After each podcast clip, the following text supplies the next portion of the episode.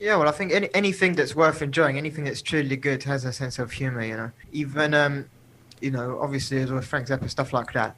But even you find the most serious stuff, like stuff that's you know supposedly very dour, Ingmar Bergman or something. There's always some sort of comedy that you don't expect there, and you're watching and you're like, oh, this is a lot more kind of. There's a lot more kind of black humor to this, or whatever. You know, just some sort of lightness to this than I expected, and that's what you want. You know, you want something that isn't so takes itself so seriously that there's no, no jokes at all or no kind of joy, because humor in a sense is just joy and that's the, the thing is what we want our, our music to be is joyous you know there's nothing worse than music that has no kind of um, kind of celebration to it you know because comedy is about bringing people together you know drama is like you know separating people apart. You need the both of them. You need the both of them. But you need the comedy. You need that to bring people together you know?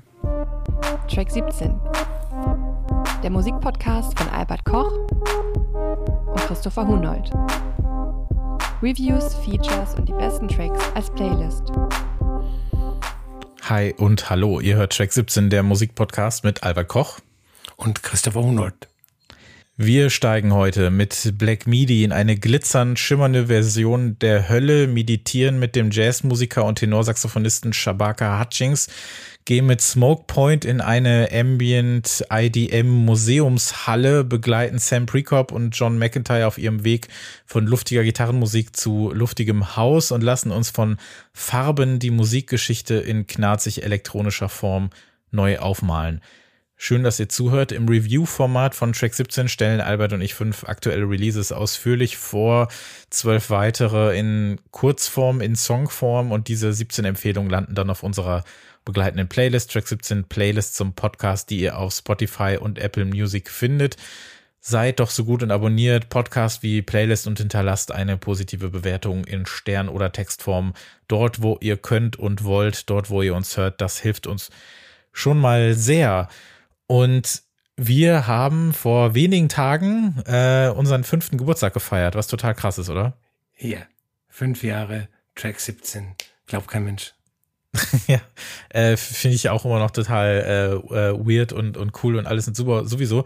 Wir haben jetzt am 6. August war das nämlich der fünfte, äh, der fünfte Geburtstag und haben dann noch eine äh, Shorts-Episode hochgeladen, die Shorts Nummer 8, wo wir so ein bisschen über die Podcast-Vergangenheit, die letzten fünf Jahre und auch so ein bisschen über das äh, noch folgende, zumindest in diesem Jahr gesprochen haben. Wir haben da so ein bisschen angeteased, welche Features noch kommen werden und ein paar der ähm, noch zu besprechenden Alben haben wir angeteased.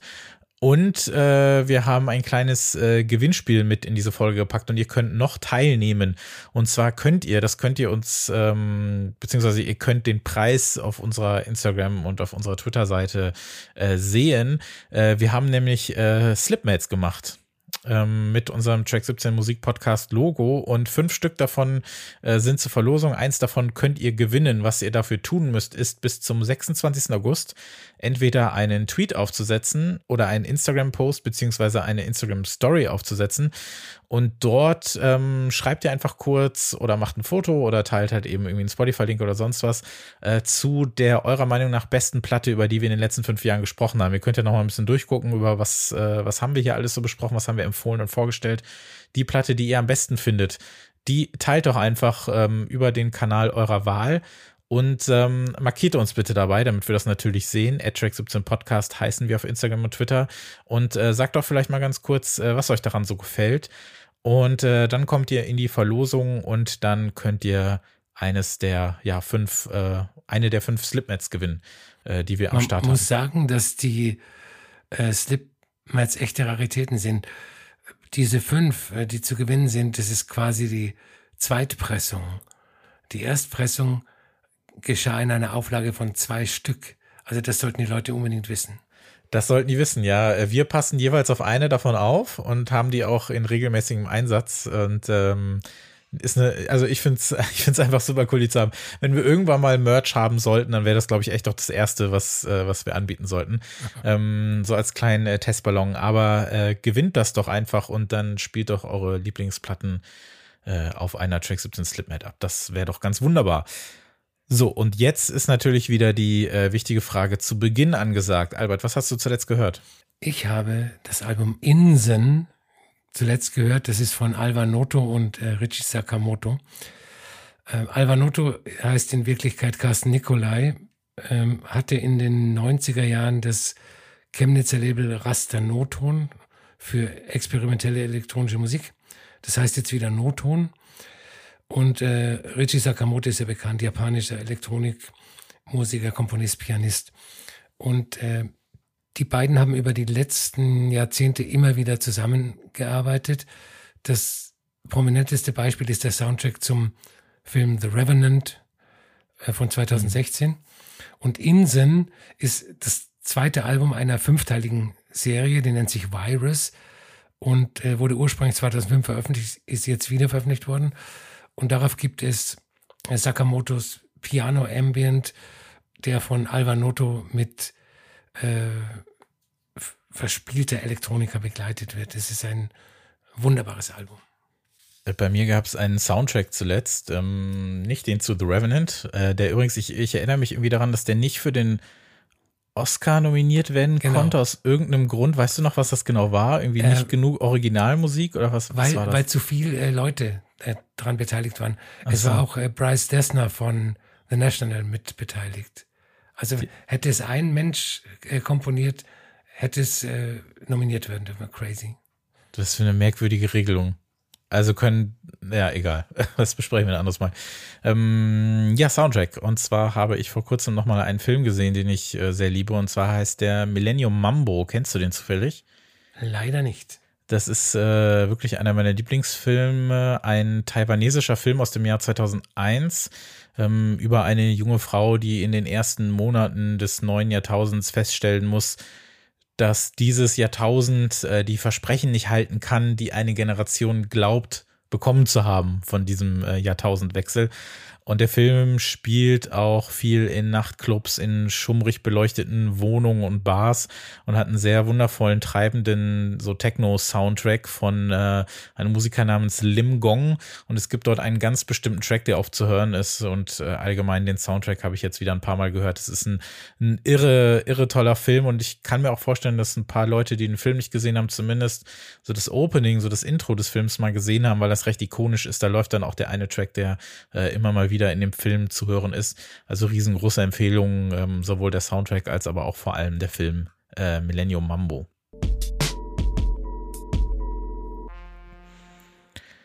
Ich habe so ein kleines Déjà-vu, denn wir sprechen mal wieder über Black Midi. Ähm, das Album ist ja jetzt schon fast einen Monat draußen, aber es hat sich äh, so ergeben, dass es dann in diese Ausgabe kommt. Ähm, Hellfire, das dritte Album von Black Midi. Wir haben jetzt auch schon echt oft über diese Band gesprochen. Äh, vor einem Jahr erschien noch Cavalcade, dieses Irrsinnsalbum, das sich schon zwischen Kitsch, Theatralik, äh, Prog und Rock bewegt hat und diesen sehr abenteuerlichen, musikalisch so irrsinnig befriedigenden Weg dieses Trios weitergegangen ist. In ähm, kurzer Rückblick in Feature Nummer zwei, das war noch im Jahr 2019, da haben wir die Band ja auch noch etwas detaillierter vorgestellt und in der 26 war das unser Review-Folge, da haben wir eben äh, Cavalcade besprochen. Hört doch da nochmal in beide Folgen rein, verlinke ich auch nochmal in den Shownotes. Eins vorab, Black Midi bleibt eine der besten Bands überhaupt. So, wie klingt Hellfire? Ich versuch's mal so. Äh, Hellfire klingt nach feuerroten Gitarren, nach GTA 5 Talk Radio, nach Ready to Rumble Boxing auf dem Nintendo 64, nach der einen Flamenco-Stunde, die ihr mal gemacht habt, nach dem Grashalm, den ihr einen Tag im Mund hattet, um Lucky Luke zu spielen, nach der letzten Träne aus der Ecke deiner Lieblingsbar, die ein soeben Verlassener auf den Tisch tropfen lässt, aber vor allem ist es der Schweiß auf der Stirn des Las Vegas Showsängers, der in seinem leuchtenden Jackett umringt von Tänzerin die Nacht seines Lebens hat. Das ist für mich Hellfire. Und wenn so wow. die Hölle klingt, sign me up. Kannst, kannst du das ein bisschen unterschreiben? Ja, also eigentlich fast äh, komplett. Was ich erst einmal sehr gut finde, ist, dass ähm, Black Midi in bisschen mehr als drei Jahren schon ihr drittes Album veröffentlicht haben. Und das spiegelt für mich so den Spirit aus der Auf Aufbruchszeit der Popmusik, so Ende 60er, Anfang 70er, äh, wieder als Bands noch nicht von Anwälten beratene Berufsmusiker waren, die sich der Verwertungslogik ihrer Plattenfirma gebeugt haben. Black Midi müssen Musik machen. Ich habe ich hab das Gefühl, die, die haben den Drang, Musik zu machen ähm, und die Musik muss einfach raus und wenn sie halt jährlich raus muss, dann eben jährlich. Und das, das finde ich schon mal super. Also äh, 1970 war es üblich, dass Bands im Januar mhm. und im November ein Album rausgebracht haben. Wenn du heute zu deiner Plattenfirma gehst, die jetzt nicht unbedingt Rough Trade heißt in dem Fall, dann halten die dich für bekloppt und sagen, hey, du musst erst mal zwei Jahre auf Tour gehen und, und dann können wir über ein zweites Album nachdenken. Und ich finde es super, dass die ein Ding nach dem anderen raushauen. Ja, sonst sind es ja dann immer irgendwelche äh, Singles oder einzelne Tracks, ne, weil du ja irgendwie permanent in ja. irgendwelchen äh, Playlists mittlerweile auftauchen musst, aber es hat dann nichts mehr mit Alben zu tun, sondern dann sind es halt einfach nur, muss halt einfach nur so eine Dauerbeschallung irgendwie äh, am, am Start haben. Aber in dem Fall, ja, ist es halt wirklich so, ne, noch ein Album und das haben wir auch letztes Jahr schon gesagt. Die Cavalcade-Songs wurden ja schon vorher alle live gespielt und mhm. während der Cavalcade-Tour, die seit äh, einem Jahr läuft, wurden eigentlich nur Songs dieses Albums gespielt. Ich habe sie ja äh, Anfang Mai gesehen in Köln. Und das war noch kurz vor der Ankündigung zu dieser neuen Platte. Und da haben sie fast nur Songs dieses Albums gespielt, aber natürlich hat das noch niemand gehört. Das haben sie ein Jahr durchgezogen. Und selbst von Cavalcade haben sie fast nichts mehr gespielt. Und sie haben ja auch schon äh, zu dem Zeitpunkt äh, ein paar Songs vom vierten Album gespielt. Das heißt, äh, es wird auf jeden Fall weitergehen, das kann man schon mal sagen. Wenn man so ein bisschen durch das Album durchgeht, also Hellfire selber beginnt schon wie so eine Art äh, ja äh, Videogame-Boss-Intro-Musik und führt in so ein Album ein. Also ich meine, bei Cavalcade habe ich ja davon gesprochen, dass sich das so anhört wie so eine Theateraufführung und das haben sie eben jetzt zu so einer Red Residency in so einem ja einem im Flammen stehenden Las Vegas gemacht irgendwie. Und das Album geht dann über mit, äh, mit auch so einer äh, Boxansager-Nummer in äh, Sugar Zoo. Ein Song, auf den ich super lange gewartet habe. Das ist einer der Tracks des Jahres auch bislang. So, so ein Show-Tune über einen Boxkampf. Ähm, Greeps, also Gordon Greep, der Sänger und Texter, ne, so sein, sein swoony, croony Gesang, der passt auch zu diesen merkwürdigen Lyrics die alle wieder, und es lohnt sich sicher auch, die äh, durchzulesen, das sind alles mehr oder weniger so in sich abgeschlossene Kurzgeschichten aus der Sicht irgendwelcher zweifelhaften, äh, schwierigen Figuren. Und das ist so eine Art von Storytelling. Also, das würde ich mir auch als Serie einfach anschauen. Äh, ich würde einfach gucken, was diesen Leuten da passiert. Es ist halt äh, Sun Sugar gegen Sun Tzu, deswegen heißt er äh, Sugar Tzu. Ähm, ein Boxer, also wird aus der Sicht eines Boxers erzählt, der der totaler Verlierer ist. Aber was macht er eigentlich, wenn er verliert? Und ähm, ja, die, die Drums überschlagen sich. Es gibt diesen, diesen Show-Tusch in so ganz vielen Songs, wenn du weißt, was ich meine. Dazu so diese Piano-Bläser. Ähm, wenngleich Black Midi ein Trio bleiben, ähm, gibt es äh, trotzdem jetzt so eine Art erweiterter Band, die äh, sowohl im Studio gewesen ist, als auch live immer mit auf Bühne steht, ähm, inklusive so weiterer Saxophonisten, die auf der Platte auch vermehrt eingesetzt werden. Das passt auch ganz gut zu dem Sound und zu der Richtung, in die sie gehen. Ähm, dann gibt es einen Track wie Eat Man Eat, der lange Flamenco hieß und das auch zu Recht, eben weil da eine Flamenco-Gitarre gespielt wird. ist auch wieder so eine tolle Geschichte. Also es geht in dem Song um zwei Männer, die in so einer Art wilden Westen oder sowas, also die suchen irgendwelche Freunde, finden die nicht, äh, landen dann an so einer Art Mine, wo sie so ganz freundlich empfangen werden und der Captain dort äh, möchte, dass alle einfach mal ganz viel und ganz schön essen, denn am nächsten Tag äh, wollen alle wieder nach Hause.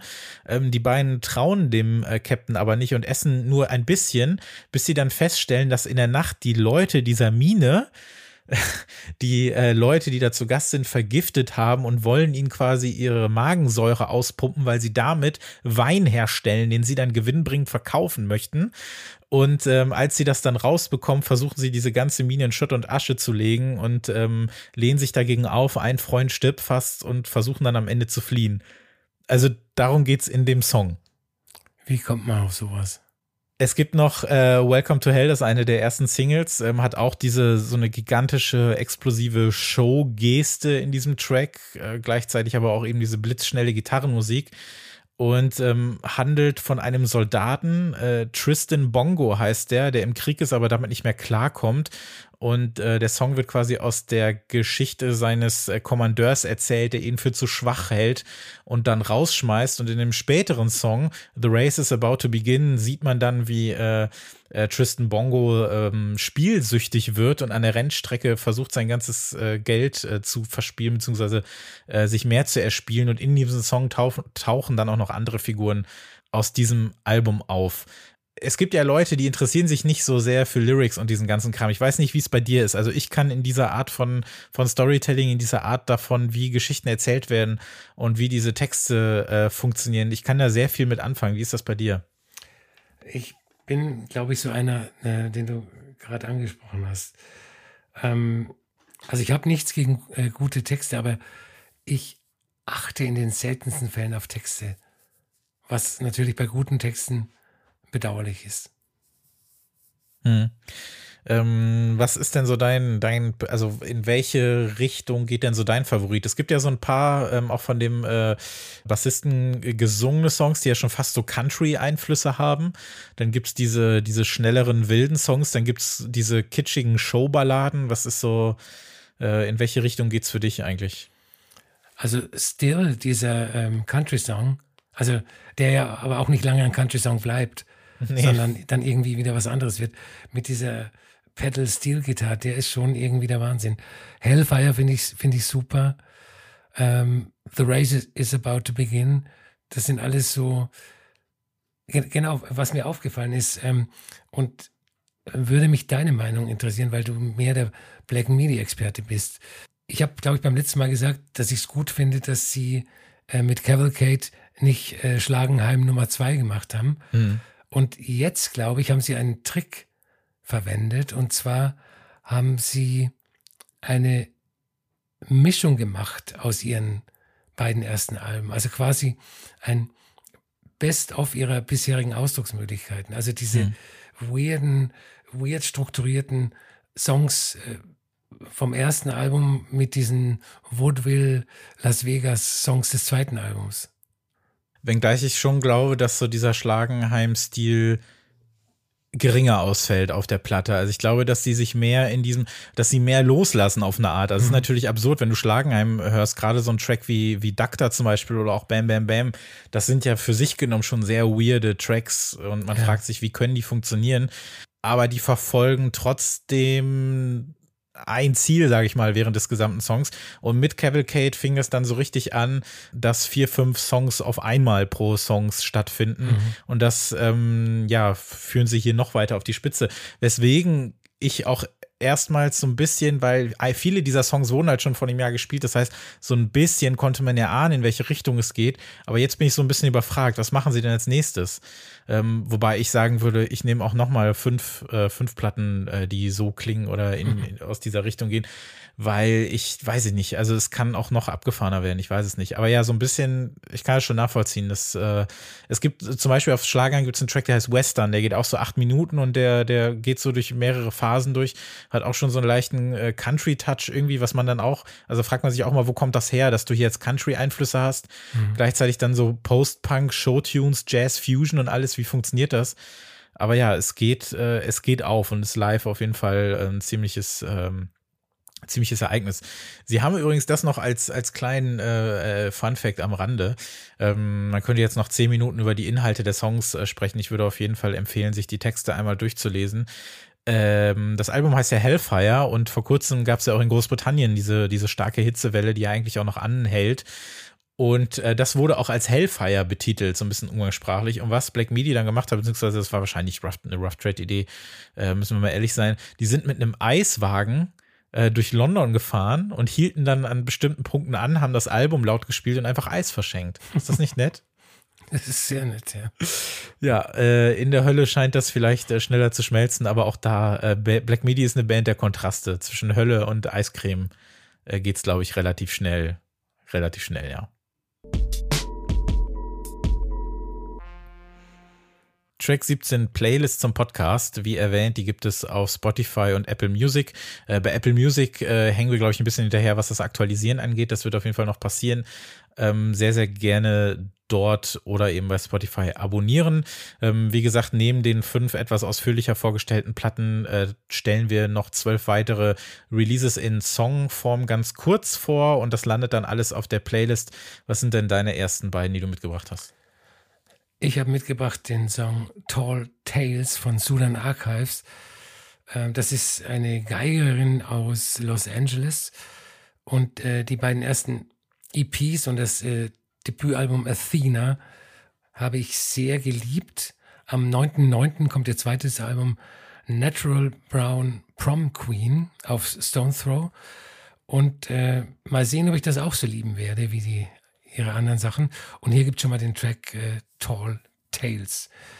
Dann habe ich mitgebracht ähm, den Song Parcaros en Verano äh, von Ila Meines und DJ Python.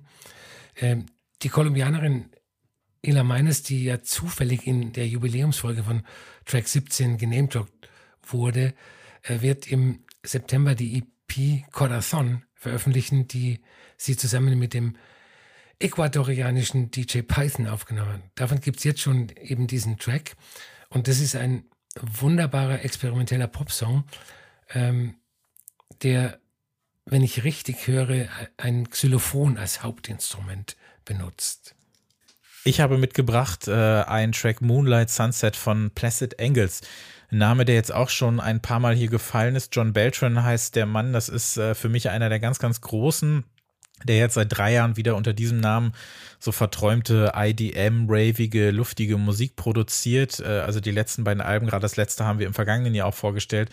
Das ist einfach irrsinnig gut und auf 8093 hat er jetzt seine allererste EP unter diesem Namen veröffentlicht und das ist wirklich ein Match made in heaven, finde ich, mit seinem, ja, hier so sonnendurchfluteten, hymnisch vernebelten Gänsehaut-Rave so für die Nacht. Es ist eine großartige EP und Moonlight Sunset, äh, der absolute Hit dieser Platte.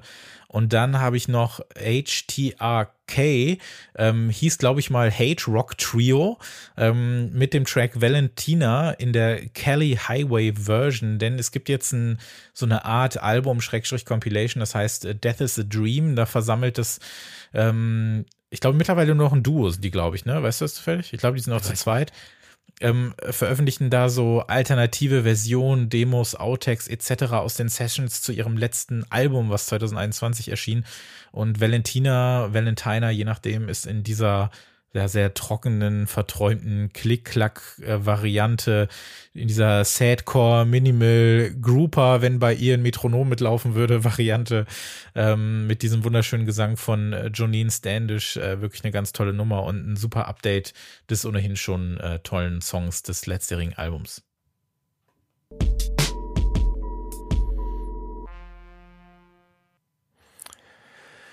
Ich habe ein Album mitgebracht, das uns wahrscheinlich in der Jahresendfolge nochmal begegnen wird. Das Album heißt African Culture, African mit K geschrieben und ist von Jabaka. Jabaka ist eigentlich, äh, heißt eigentlich Jabaka Hutchins, ist ein Multi-Blasinstrumentalist aus London, der in den vergangenen Jahren mit seinen verschiedenen Bands Sons of Kemet, The Comet is Coming und Jabaka and the Ancestors zur wichtigsten Figur des neuen Jazz in Groß zur wichtigsten Figur des neuen Jazz in Großbritannien geworden ist. Also das, was äh, die International Anthem-Typen in USA sind, ist eher in Großbritannien. Jetzt hat er sein erstes Soloalbum veröffentlicht, nur unter seinem Vornamen. Und der Titel African Culture, der sagt schon sehr viel aus. Ähm, der Jazz ist ja historisch Afro, afroamerikanische Musik, die auf europäischen Instrumenten gespielt wird. Er hat sich aus dem Blues, der auf den Baumwollfeldern von schwarzen Sklaven gesungen wurde, entwickelt.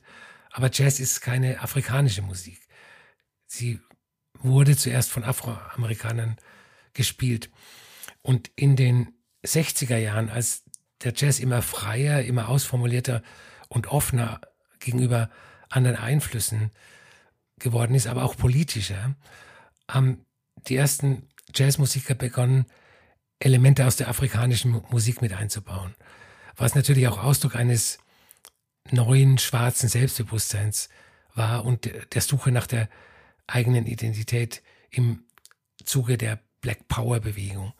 John Coltrane, Pharoah Sanders haben mit äh, afrikanischen Instrumenten und Rhythmen experimentiert und äh, zur Vollendung hat es meiner Meinung nach Don Cherry in den 70ern gebracht, mit einer Musik, die stark afrikanisch und asiatisch geprägt war und nur deshalb noch Jazz genannt wurde, weil Don Cherry eben als Jazzmusiker angefangen hat. Und ich erzähle das alles, weil ich finde, dass, dass ähm, das Shabaka-Album in genau dieser Tradition steht. Es ist kein Jazz, es ist keine afrikanische Musik, äh, es ist ein Mittelding.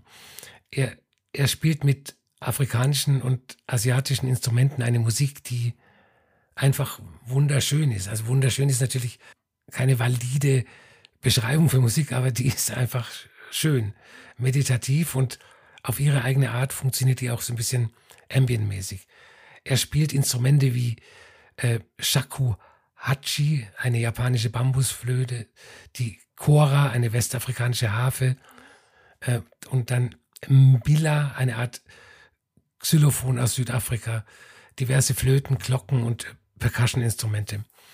Und äh, manchmal scheint es mit ihm durchzugehen und dann spielt er diese Blasinstrumente auf eine jazzige Art. Das hält aber nicht lange an und ist bei weitem nicht so expressiv die Musik, die er mit seinen anderen Projekten macht. Hier bleibt alles schön ruhig im, im introspektiven Modus. Ähm, das Album ist bislang nur digital veröffentlicht worden und als ich es entdeckt habe, habe ich es für den Rest des Tages immer wieder anhören müssen. Ich habe das ungefähr zehnmal am Stück gehört und äh, sowas ist mir lange nicht mehr passiert. Ähm, auf der Playlist ist äh, der Song European Paradox. Bitte anhören und weinen. Wow. Ja, ähm, an ein paar Dinge möchte ich auf jeden Fall andocken. Zum einen, also ich habe es nicht zehnmal am Stück gehört, aber ich bin dir äh, dankbar für diese Empfehlung. Ähm, Shabaka ähm, kannte ich eben vor allem als Teil von Sons of Kemet. Da gibt es ein paar Tracks, die ich sehr mag. Und vorletztes Jahr ähm, habe ich, äh, hab ich ein bisschen was von seiner Musik gehört, äh, habe aber diese Platte total übersehen oder überhört. Und ähm, das Thema Instrumente, das ist das, mit dem ich mich hauptsächlich beschäftigt habe. Auch, dass du gesagt hast, dass er es manchmal ähm, etwas wie im Jazz spielt, aber auch nicht lange. Ich habe so das Gefühl oder den Eindruck gehabt, dass er das auch macht, um die Instrumente ein bisschen zu Wort kommen zu lassen, beziehungsweise auch zu zeigen, was die an sich erstmal können, so ein bisschen wie so eine mhm. Introduction, so sagen kannst, was, was ist das alles? Diese Shakuhachi, diese Bambusflöte ist ja so ein bisschen so das, vielleicht so das Hauptinstrument der Platte hat so vielleicht den größten Anteil oder so den wichtigsten Anteil. Ähm, aber dann auch ja diese, diese, diese Chora, diese Stegharfe, das hatte ich mir auch äh, äh, rausgeschrieben, die auch irgendwie als Hafenlaute irgendwie bezeichnet wird. Dieses äh, Jambila, dieses Xylophonartige, was man da in, in Südafrika viel spielt oder im südlichen Afrika und so sehr so schwere Windspiele irgendwie, ne? So, mhm. so, so schwer klingende Windinstrumente, die so dabei sind, was das Ganze eben auch alles nochmal so ein bisschen äh, luftiger macht und auch irgendwie so ein bisschen anzeigt, dass hier Raum für die Instrumente geschaffen werden soll und dass sie vielleicht deshalb nicht in einem anderen Kontext oder noch experimenteller gespielt werden, sondern vielleicht erstmal auch in dem in dem Maße, wie man es äh, kennt oder erwartet, wenn man sich mehr mit dieser Musik auseinandergesetzt hat, schon vorher. Und das ist, glaube ich, dann für viele, gerade europäische Ohren, äh, ein wunderbarer Einstieg in, in, diese, in diese Instrumente. Und ich finde das immer so wahnsinnig bereichernd, solche Instrumente dann zum ersten Mal zu hören, weil immer, ja. wenn ich dann diese Namen einfach so lese und dann war, ja, okay, irgendwas mit Harfe vielleicht, irgendwas mit Xylophon, irgendwas mit Windspiel, irgendwas mit Flöte, okay. Aber wenn man es dann so einmal hört, dann fragt man sich, oder ich habe mich dann gefragt, warum höre ich nicht noch viel mehr Musik, die das mit einbettet? Oder warum machen das auch nicht sonst noch mehr Leute?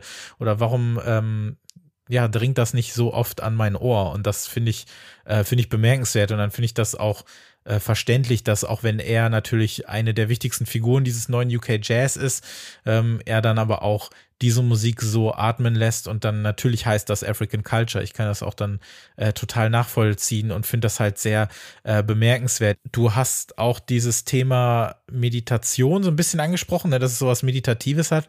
Hast du vielleicht das Gefühl, dass das auch so ein bisschen so ein, so ein Jazz-Trend sein kann? Ich musste nämlich auch noch mal an die Sanders Floating Points Nummer denken, die man ja auch eventuell ähm, ja in so eine meditative Richtung stecken kann. Also so ein bisschen vergleichbar mit der äh, IDM-Welle oder Wohnzimmerwelle von Techno-Musik, dass du jetzt Jazz ähm, plötzlich auch so entdecken kannst über so, ein, so, ein über so eine meditative Form. Oder ist das zu weit äh, äh, hergeholt?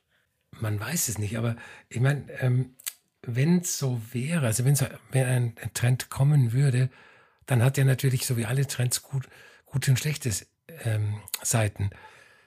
Denn wenn dann so Alben wie äh, African Culture kommt, dann ist es gut, aber dann wird es wahrscheinlich auch wieder verwässert und es geht mehr so in diesen äh, blubbrigen ähm, Sauna-Beschallungsbereich oder so.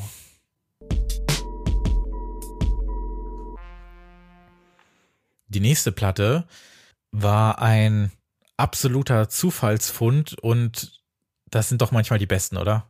Wenn du überhaupt nicht weißt, dass dich sowas mal erwarten wird oder du gar nicht wusstest, dass diese Platte oder dieses Projekt oder dieses Album existiert und dann hörst du es dir an und es macht sofort Klick. Ähm, ich hab, musste es dir ja auch sofort schicken, ne? Ich habe, nachdem ich das irgendwie mhm. einmal gehört habe oder so, habe ich dir direkt einen Link geschickt, guck mal, was ist das denn hier? Und war ziemlich begeistert davon und deswegen musste es in die Folge. Es handelt sich um das selbstbetitelte Album des äh, Duos äh, Smoke Point aus Los Angeles.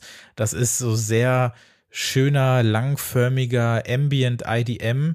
Ähm, übrigens, Smoke Point ist nicht zu verwechseln, wenn man das googelt, mit einem E-Zigarettenladen aus Düren.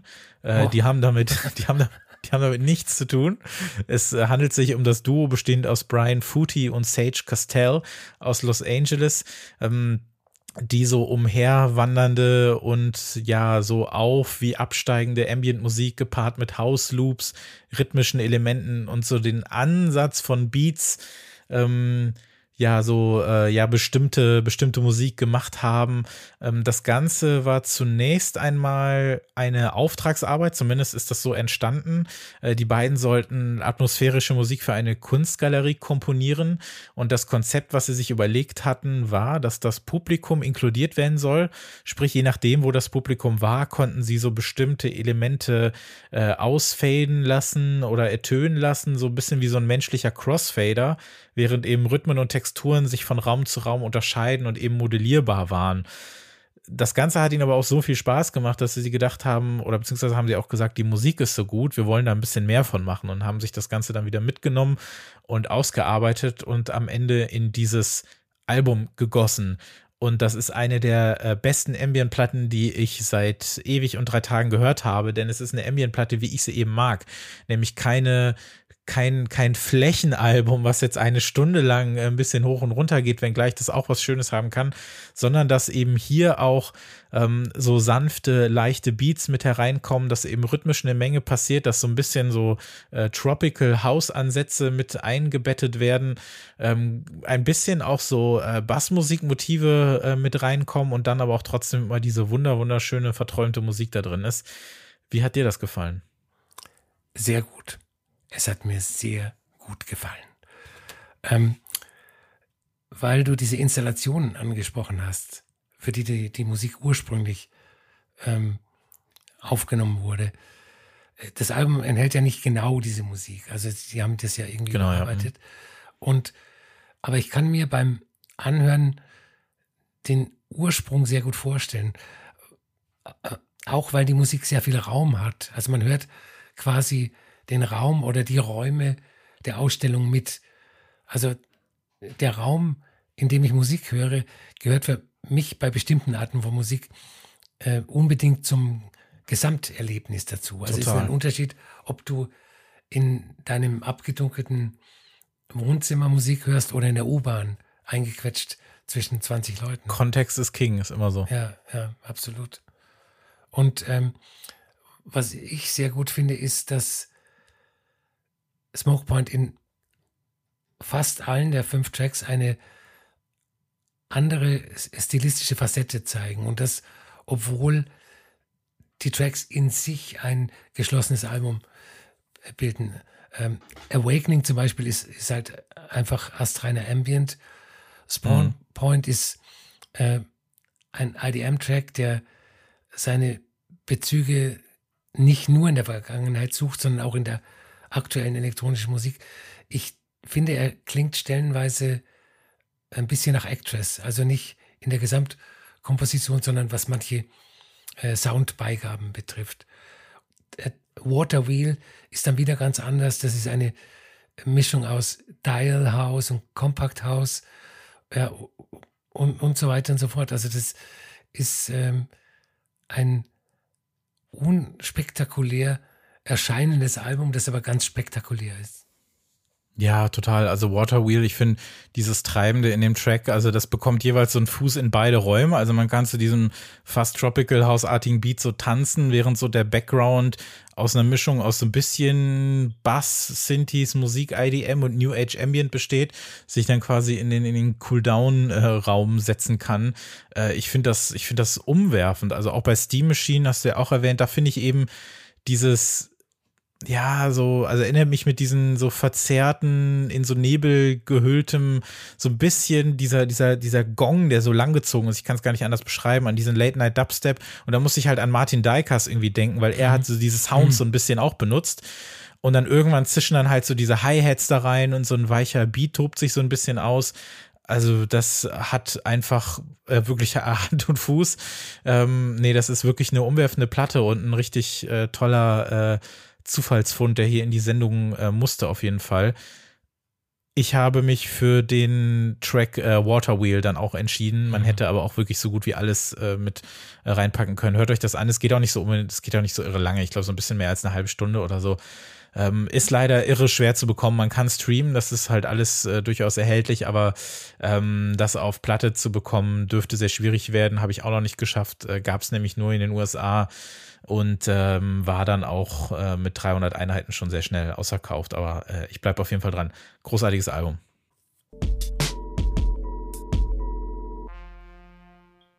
Die nächsten Songs für unsere Playlist, Track 17 Playlist zum Podcast, da habe ich zum einen einen Track einer Platte ausgesucht, die eigentlich äh, für die Folge so ein bisschen vorgesehen war, bis Smokepoint kam. Also können, äh, kann er sich bei denen bedanken, dass es nicht zu mehr gereicht hat, aber natürlich ist es immer noch eine Empfehlung.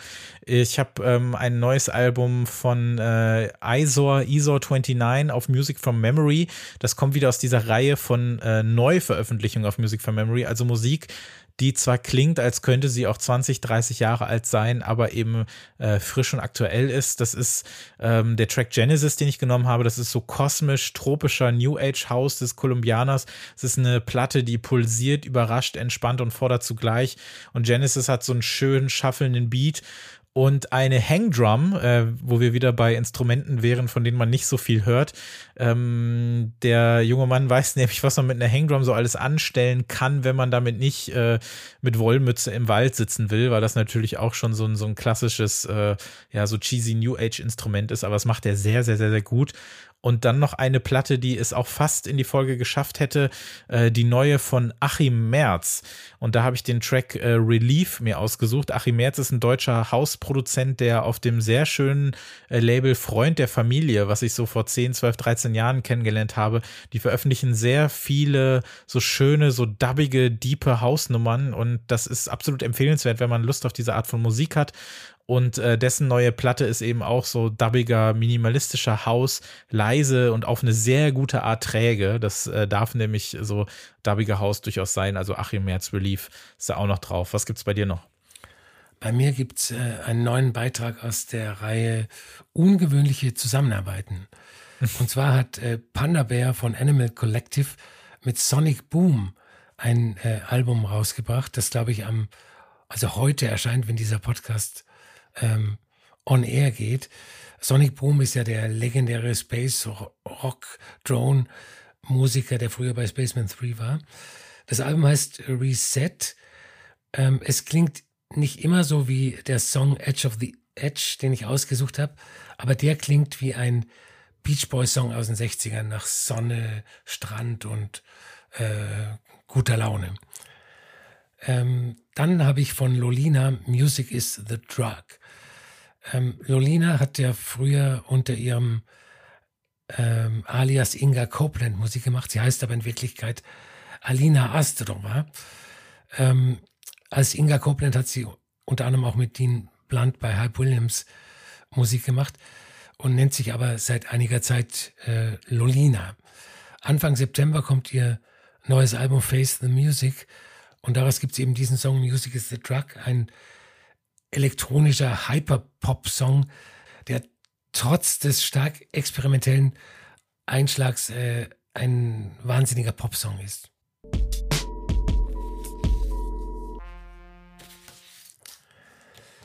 Das nächste Album ist für mich eine der größten Überraschungen der letzten Monate, weil ich so ein Album von den beiden Musikern, die beteiligt sind, nicht erwartet hätte, es aber hätte erwarten können, wenn ich ein bisschen mehr nachgedacht hätte.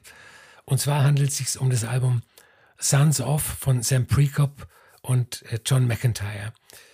Ähm, wer den Podcast äh, regelmäßig hört, der dürfte wissen, dass ich ein großer Freund des Chicago Post-Rock der 90er Jahre bin und John McIntyre und Sam Prekop ähm, spielen in den beiden wichtigsten Bands des Genres.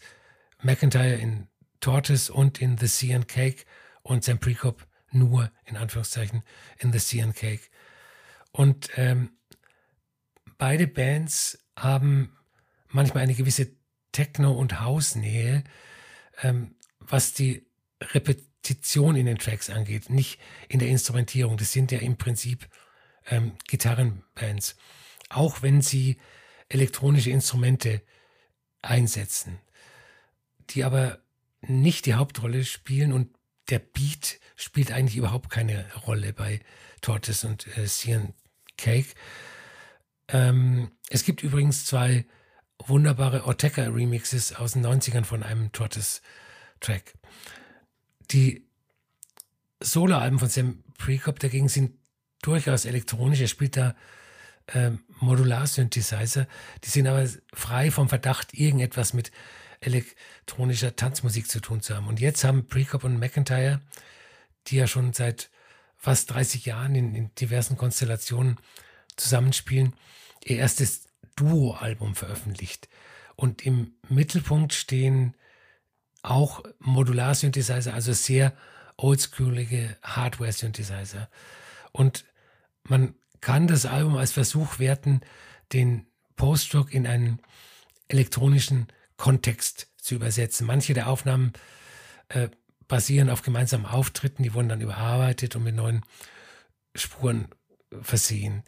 Und weil äh, McIntyre mittlerweile nicht mehr in Chicago lebt, sondern in Portland, Oregon, haben die beiden ihre Soundfiles hin und her geschickt. Ähm, der, Est, der erste Track, äh, A Ghosted Noon, schlägt so ein bisschen die Brücke zwischen Ambient und House. Der zweite Track, Crossing at the Shallow, beginnt mit einer Kickdrum und mit Hi-Hat und klingt wie oldschooliger Deep House, der mit ziemlich äh, seltsamen Effekten ausgestattet ist. Aber dass äh, ich nochmal erleben darf, dass ein Song von Sam Prekop oder John McIntyre oder von Menschen aus diesem Umfeld mit einer Kickdrum beginnt, das hat mich schon äh, ja umgehauen. Und äh, A Yellow Rope klingt am Anfang so wie 8-Bit Computerspielmusik und wird aber im Lauf des Tracks immer technoider und endet dann als äh, atmosphärischer Deep House.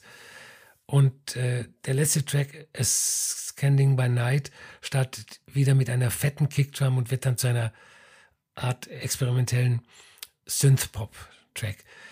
Ähm, an sich bleiben die Tracks nicht lange in einer Stimmung oder einer Atmosphäre, also nicht so krass wie bei Black Media, aber sie verändern sich schon. Und äh, das hat wahrscheinlich den beiden bei den Aufnahmen genauso viel Spaß gemacht wie mir beim Hören.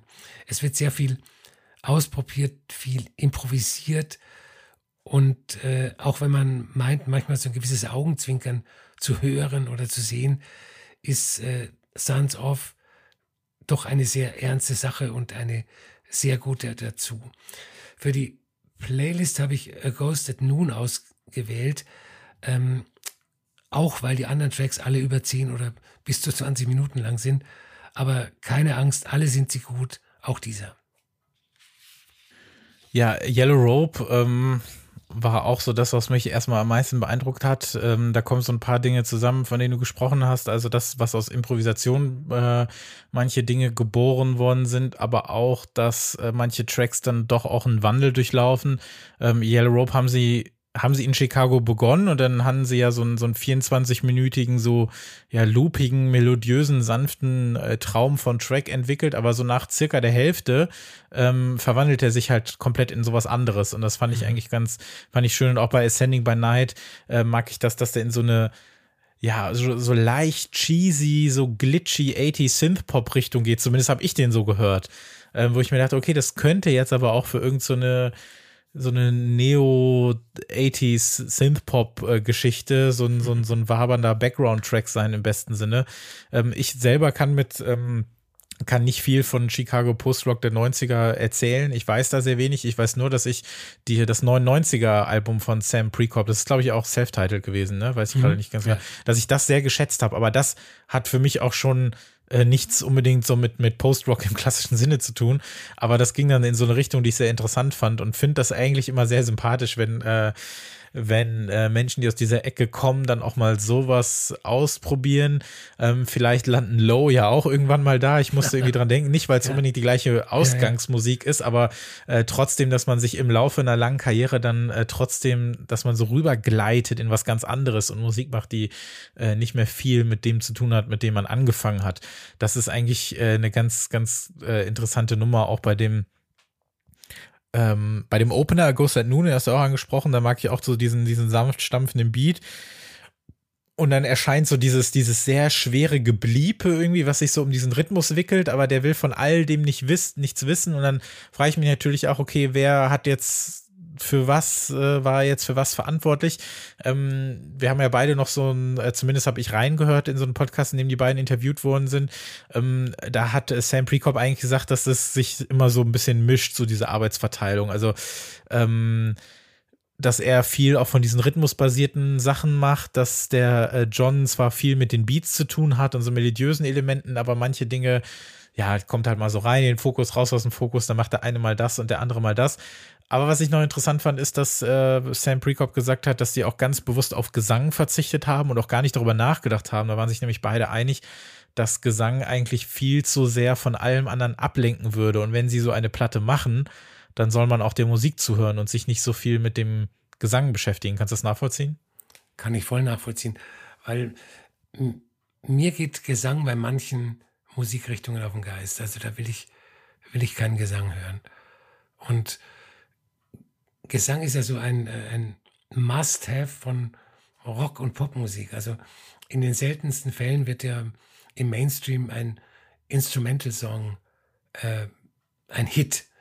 Gesang muss sein, egal was der Sänger singt. Und, und wenn es nur ein Sample ist, ne? aber irgendwo muss ein Vocals rein. Genau, genau, ja. Ich hatte erst gedacht, ne, bevor ich, äh, als ich auch das Cover gesehen habe, habe ich mir gedacht, okay, das Album hätte dir, glaube ich, auch so gefallen, selbst wenn nur einer äh, was auch immer da gemacht hätte, weil ähm, was sehen wir auf dem Cover, Albert? Wir sehen zwei niedliche Katzen, die in die Kamera schauen.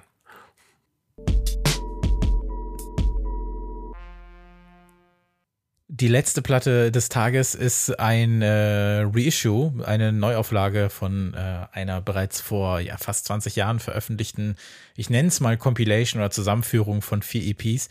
Und zwar geht es jetzt um das Projekt Farben vom äh, deutschen Produzenten Jan Jelinek. Der macht seit 30 Jahren ungefähr, seit mehr als 30 Jahren experimentelle elektronische Musik, experimentiert viel mit Klang, deutet ihn neu über Edits, über Rekontextualisierung von bestehendem, Umdeutung von vergangenen Hits, ähm, lässt das über Räume geschehen. Äh, da wären wir dann auch wieder bei dem, was mit Smoke äh, Point passiert ist und wie Klang dort funktionieren darf über verschiedenste Konzepte. Ähm, er hat auch unter dem Namen äh, Gram oder Gram veröffentlicht, wo er eher versucht hat, äh, so eine Mischung aus tanzbarer elektronischer Musik zu finden und experimenteller Musik. Ähm, er hat unter seinem eigenen Namen eine, finde ich, fast legendäre Platte veröffentlicht, die heißt Loop Finding Jazz Records, was so ein bisschen ähm, ja eigentlich auch schon das, Pro das Programm mitnimmt. Äh, er sagt eigentlich genau, was das ist. Das ist minimalistisch elektronische Musik, geboren aus alten Jazzplatten und äh, Farben startete eigentlich als Idee aus alten äh, Soul- und Funkplatten äh, tanzbare elektronische Musik zu machen Ähm, er sagt dann selber, dass er eigentlich äh, kläglich daran gescheitert ist und dann was ganz anderes dabei rausgekommen ist. Etwas, für das ich ehrlich gesagt äh, sehr, sehr äh, dankbar bin. Äh, Jelineks Schaffen ist wirklich wirklich äh, schwer greifbar in vielerlei Hinsicht. Also es ist wirklich so IDM, es ist so äh, glitchy, verfaserte äh, Click-Electronica-Musik, die auch aus einer bestimmten Zeit geboren ist. Das merkt man schon. Das war auch so kurz bevor dieser ganze Minimal-Hype losging. Allerdings, und was ich immer so faszinierend finde, ist, wie viel von diesem Soul und Funk in der Musik steckt, wenn gleich du überhaupt nicht mehr irgendwas von den Originalmusiken erkennen kannst einfach. Ähm, zwischen den Jahren 1999 und 2002 veröffentlichte Jelinek nämlich eben als Farben vier EPs in der CMYK-Serie, also nach dem Farbmodell benannt, wie man es äh, kennt und entsprechend dann auch eben eingefärbt, die Platten und versammelte diese dann eben ein Jahr später im Jahr 2003 erstmals auf der Textar Compilation, die jetzt nochmal auf seinem eigenen Label äh, remastered veröffentlicht wurde. Ähm, das ist so sehr knarzige, schiebende, pluckernde, sanft kratzende und in Teilen auch sehr dubbige Minimal-Techno-Musik mit eben etwas Funk in den Maschinenknochen, die aber wirklich nur ganz entfernt erahnen lässt, dass es eben Musik geben soll, die noch vor ihr existierte. Das ist sehr beeindruckend eben, weil du von diesen ganzen Samplen oder von den Ursprüngen dieser Musik einfach nichts mehr wirklich ahnen kannst. Vielleicht bis auf so ein paar, äh, bis auf so ein paar vielleicht gesampelte Bläser, die man irgendwo erahnen kann. Aber das ist eine wahnsinnig faszinierende Musik und als ich die Platte vor einem Monat nochmal gekauft habe und dann wirklich habe ich den ganzen Tag nur das gehört. Ich habe alles, was er als Farben veröffentlicht, äh, gehört und mir gedacht, äh, darüber müssen wir jetzt nochmal sprechen, weil ohne dass wir jemals über ihn wirklich gesprochen haben, habe ich mir schon gedacht, dass das auch jemand ist, den du schätzt. Sehr. Ähm, bei Jan Jelinek fällt mir immer die ewige Diskussion über Techno und House als äh, Funktionsmusik für den Club oder als Kunstmusik ein. Das gibt es ja alle paar Saisons, dass äh, darüber diskutiert wird. Ich glaube, ähm, Eftemin hat sich neulich in der Groove drüber geäußert und sich als clubmüde zu erkennen gegeben. Und äh, was ich aber sagen kann, ist, dass Jan Jelinek mit seinen Projekten und seinen 100 äh, Pseudonymen und Kooperationspartnern einiges getan hat für die Kunstwerdung der elektronischen Musik. Und ähm, wie du schon ganz recht gesagt hast, Farben stammt aus einer Zeit, in der Minimal Techno, Minimal House langsam groß geworden ist, als äh, Dub Techno äh, groß geworden ist und als äh, so glitchartige Musik auf dem Mill Plateau Label big war. Und ich finde, dass er mit Farben die ganzen Mikrostile katalysiert und ähm, eine eigene Handschrift dazu gibt. Das, das Minimal Technoide ist zum Beispiel weniger skelettiert, wenig, weniger zurückgenommen als bei, bei Plastic Man. Das Dubbige ist weniger klaustrophobisch als bei den Basic Channel Releases und die glitchy Elemente sind weniger kaputt als auf den Mill-Plateau mhm. veröffentlichen. Ich bin äh, beinahe geneigt, das Wörtchen organisch zu äh, verwenden, um diese Musik zu beschreiben. Aber ich lasse das lieber. Und ich sage, es ist äh, Minimal House, der trotz seiner relativen Kargheit eine wunderbare Wärme ausstrahlt. Organisch haben wir oft gedroppt, als wir zuletzt unser großes Fortet-Special genau. äh, gemacht haben, zumindest über seine Anfangszeit. Ähm, zu der Entstehungsgeschichte des Albums finde ich es interessant, dass Jelinek so einen Sampler benutzt hat, ähm, der für äh, Disketten lief, sodass er seine Samples immer nur so, also dass die Dateien nie größer sein durften als diese berühmten 1,44 Megabyte oder sowas. Ähm, und er da dann immer wieder äh, was rüber geschafft hat, hin und her geschafft hat von diesen Soul- und Jazz-Alben.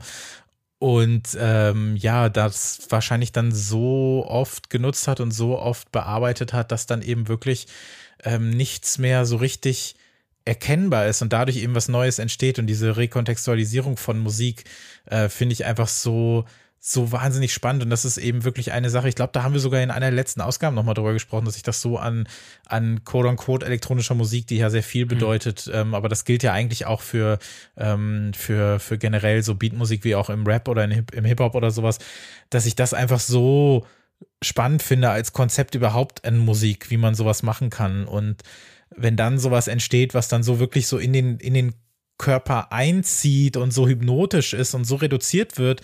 Also es wirkt wirklich so reduziert, aber trotzdem ist da ja irre viel los und mhm. funktioniert auch irre viel. Und das ist so Musik, die sich selber so ein bisschen auseinander nimmt und einen als äh, Zuhörenden auch auseinander nimmt mit so einer, mit so einer abstrakten Form von Neudenkung. Und ich musste dann daran denken, dass wir das ist ja nicht nur in der Musik so, aber in der Musik ist das ja auch, auch gerade sehr oft. Also wir leben ja in dieser ganzen äh, retromanischen Zeit, dass wir alles immer wieder bekommen müssen, was es schon mal gab.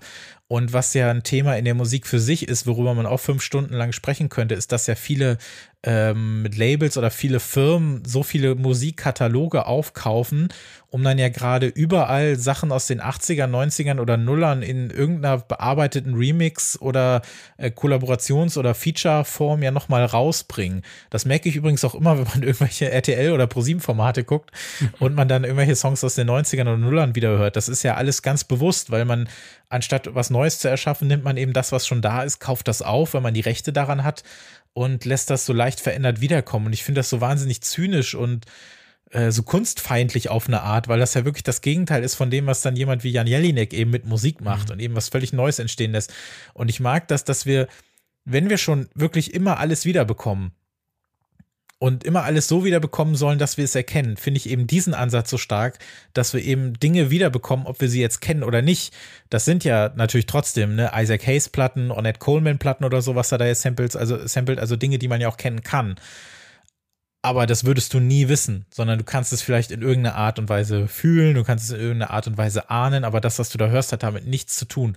Wir müssen immer über irgendeine Referenz an was erinnert werden, um so eine Brücke zu schlagen mhm. zu einer mutmaßlich besseren Zeit oder sonst was. Und das macht Jan Jelinek als Farben einfach überhaupt nicht. Und das schätze ich einfach so sehr daran, dass es genau äh, was Gegenteiliges ist und dieses Prinzip des Übernehmens und dieses äh, dieses äh, Holen, was schon mal da war, aber eben für was komplett Neues benutzt. Und das finde ich ist als Ansatz einfach so viel befriedigender und ergiebiger. Ähm, das Schöne ist ja auch, dass äh, Jan Jelinek sich nicht mit äh, irgendwelchen Rechtsabteilungen von großen Plattenfirmen hat rumschlagen müssen bei der Benutzung der Samples, weil niemand in der Lage ist, ähm, zu erkennen, was er da, was er da benutzt hat. Ähm, aber natürlich, ich gebe dir vollkommen recht, wenn es um die Retro-Schleifen in der, in der Popmusik geht. Das ist ja auch eins meiner Lieblingsthemen. Ähm, die Leute wollen halt lieber das hören, was sie schon kennen. Auch bei ABBA zum Beispiel, bei diesem groß, bei dieser groß gehypten ABBA-Rückkehr. Die Leute hören lieber schlechte Songs, die sie an gute Songs aus ihrer Jugend erinnern, als sich auf die Suche zu begeben, neue, gute Sachen zu finden. Und ich glaube, das äh, wird auch so bleiben, weil, weil die, der Mainstream oder die Mainstream-Kultur sich eben nach diesen Leuten richtet und nicht nach denen, die mm. auf der Suche nach was Neuem sind. Texter ist ja jetzt kein neuer Release, aber wenn ihr das noch nicht kennt, hört euch das auf jeden Fall an. Das ist eine richtig, richtig, richtig dicke Empfehlung und eine äh, wunder, wunderschöne Platte und ein tolles Projekt und äh, gebt euch dann auf jeden Fall mal die Loop Finding Jazz Records. Das ist ähm, vielleicht ein bisschen schwerer zugänglich, hätte ich fast gesagt. Zumindest würde ich das so hören, aber es ist trotzdem eine sehr schöne Platte. Und die im letzten oder vorletzten Jahr nochmal wieder veröffentlichte Gram- oder Gramm-Platte äh, ist auch noch eine Empfehlung wert. Also ist ein wirklich äh, toller Musiker.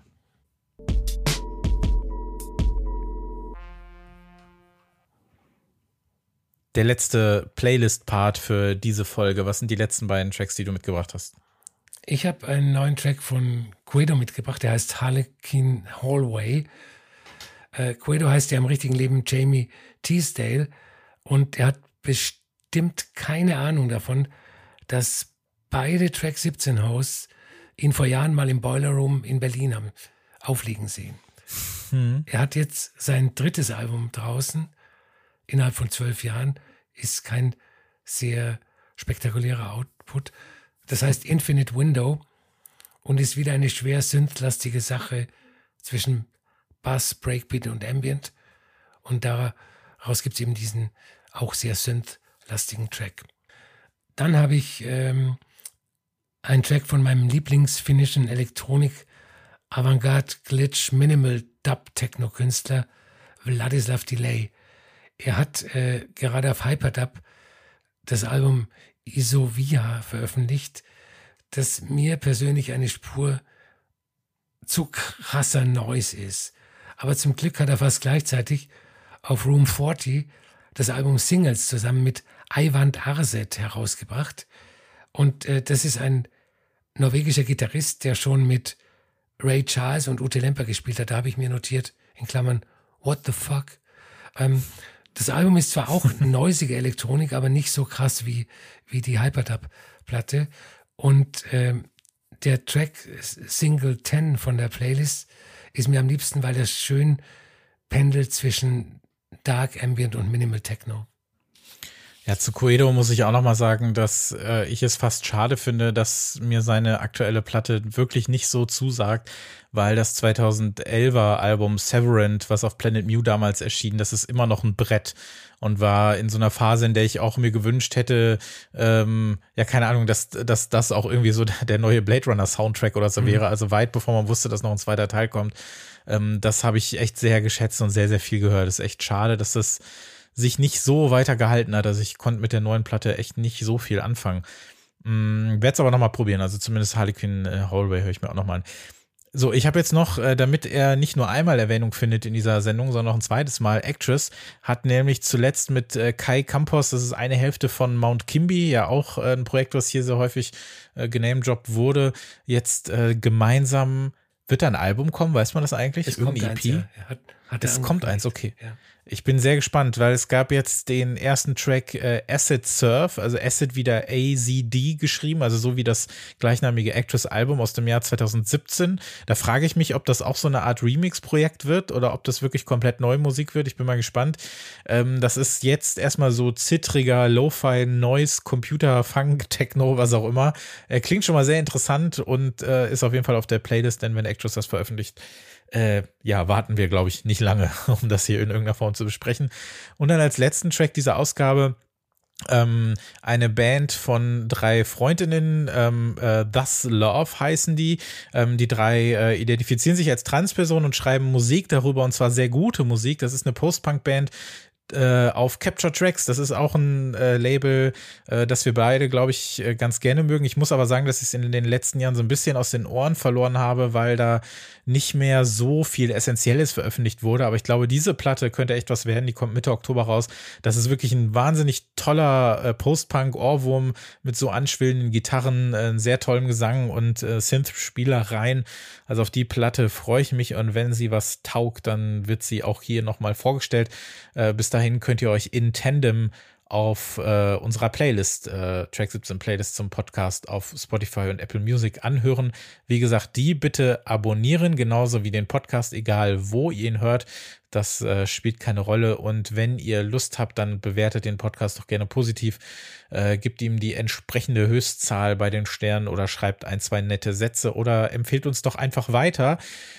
Und das könnt ihr ja auch machen, indem ihr bei unserem Gewinnspiel zu unserem Geburtstag mitmacht. Track 17 ist vor ein paar Tagen fünf Jahre alt geworden und deshalb verlosen wir fünf Track 17 Musikpodcasts Slipmats mit unserem Logo drauf.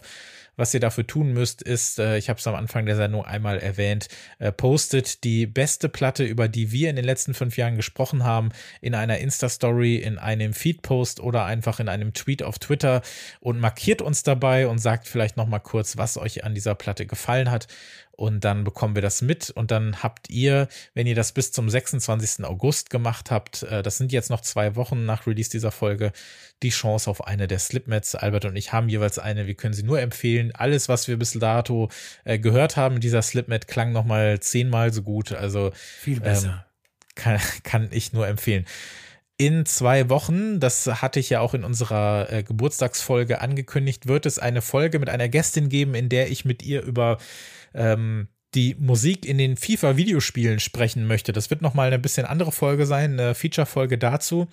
Da bin ich sehr gespannt drauf.